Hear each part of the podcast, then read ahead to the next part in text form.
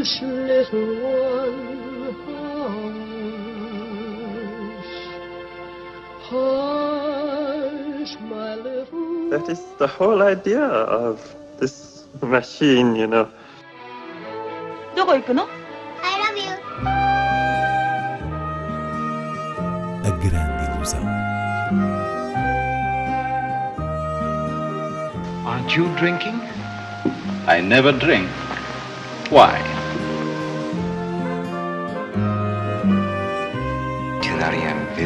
Hiroshima. J'ai tout vu, tout.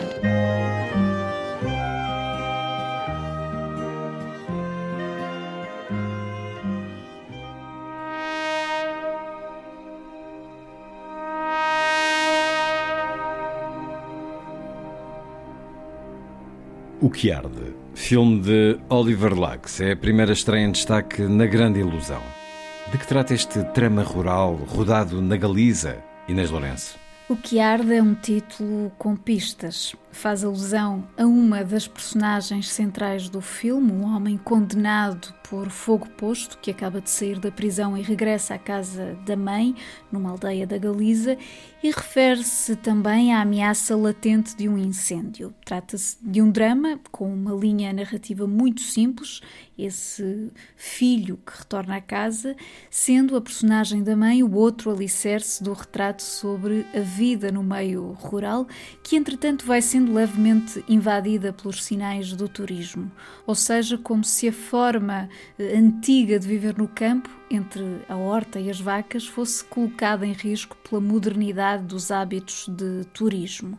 Oliver Lacks coloca esta questão de forma muito subtil, enquanto vai filmando os silêncios e diálogos breves dos dois protagonistas, para além do burburinho da aldeia, e isto sempre com uma atenção particular à natureza, aqui envolvida por uma evidente sensibilidade estética que passa ainda pelo uso pontual de música erudita ou mesmo de um tema de Leonard Cohen.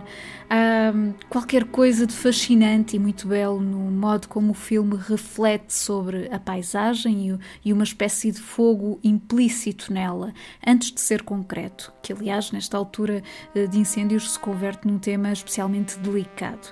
E, no entanto, a verdade é que O que Arde é um filme com uma respiração cinematográfica que não depende de eco nenhum desta altura do ano.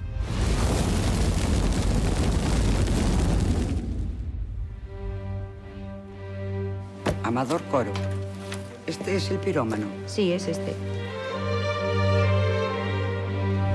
Así que mató a luz. ¿Y le van a dejar salir? Hola, Mike.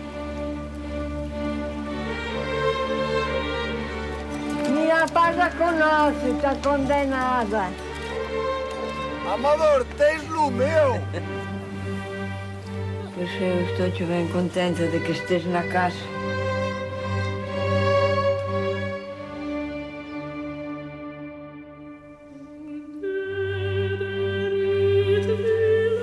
Algumas rebolas están secas. Serán o cancro. Acho, bonito. Claro.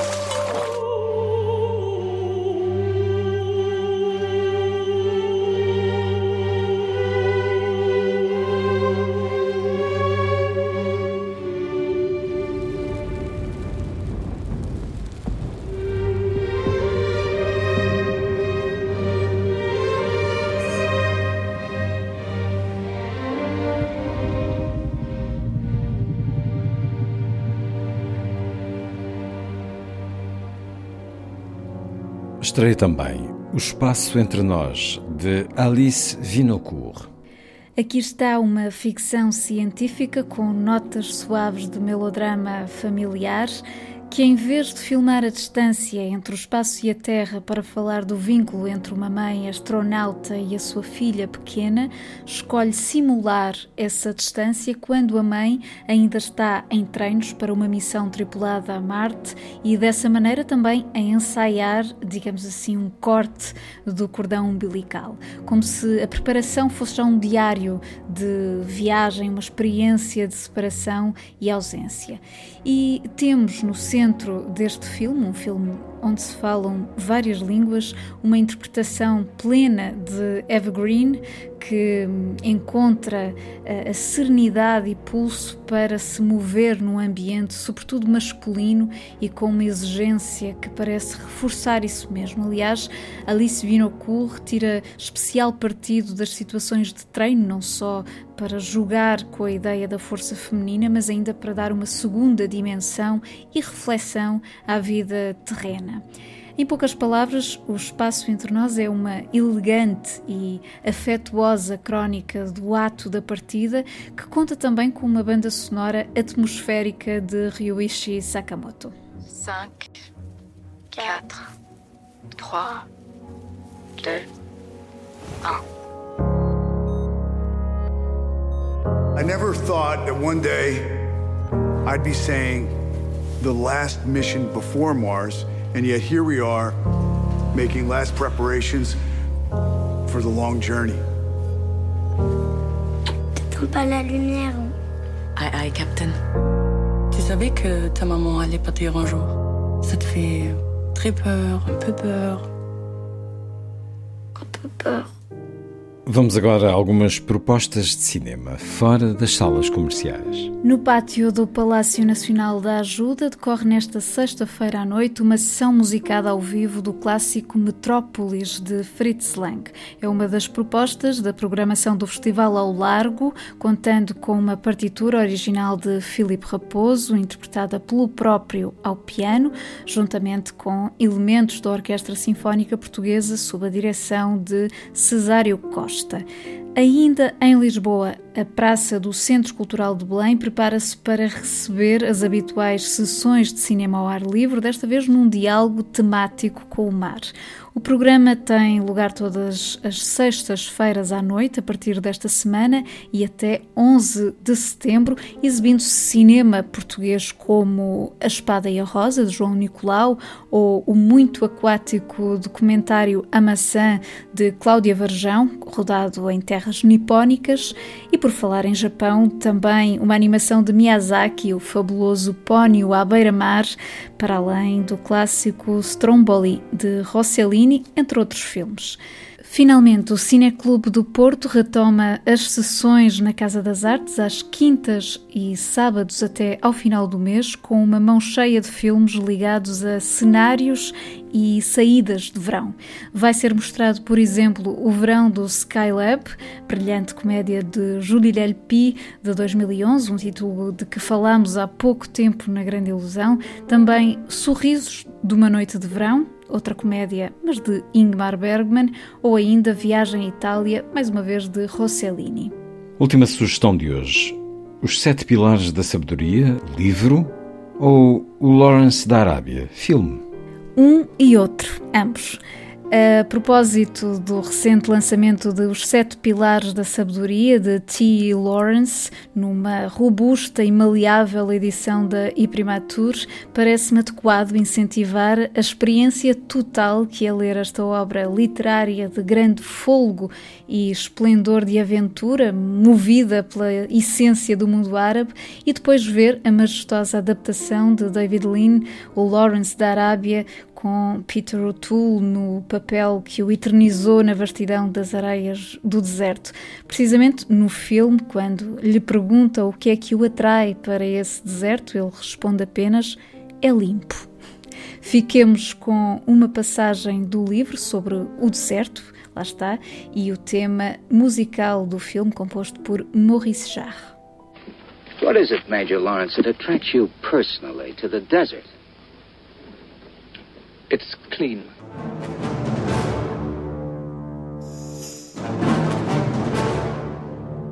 Os homens têm olhado para o deserto como uma terra estéril, terreno livre para quem o quiser atravessar. Mas efetivamente, cada colina e cada vale do deserto tinham alguém que era o seu dono reconhecido e que seria capaz de defender imediatamente o direito da sua família ou do seu clã a esse terreno contra as transgressões. Até mesmo os poços e as árvores tinham os seus donos, que permitiam às pessoas que usassem as segundas como madeira e bebessem livremente dos primeiros tanto quanto necessitassem, mas que imediatamente reprimiriam quem tentasse tomar conta da sua propriedade explorá-la a ele ou aos seus produtos com outros para benefício próprio. O deserto era mantido num sistema comunista demente, segundo o qual a natureza e os elementos existiam para livre utilização de todas as pessoas amigas, apenas para os seus próprios fins e não outros. Os resultados lógicos eram a redução dessa licença ao privilégio pelos homens do deserto e a sua dureza para com os estrangeiros sem apresentação ou garantia, visto que a segurança comum residia na responsabilidade comum do parentesco. Tafas, no seu território, já podia suportar despreocupadamente o fardo da minha segurança.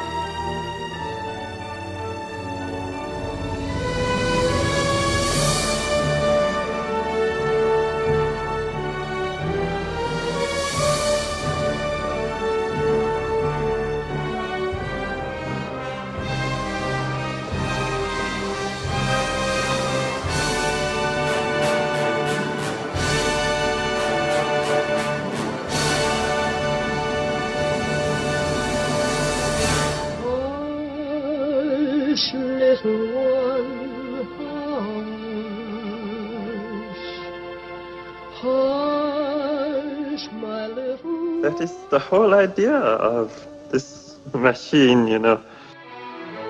どこ行くの I love you. A grande ilusão. Aren't you drinking? I never drink. Why?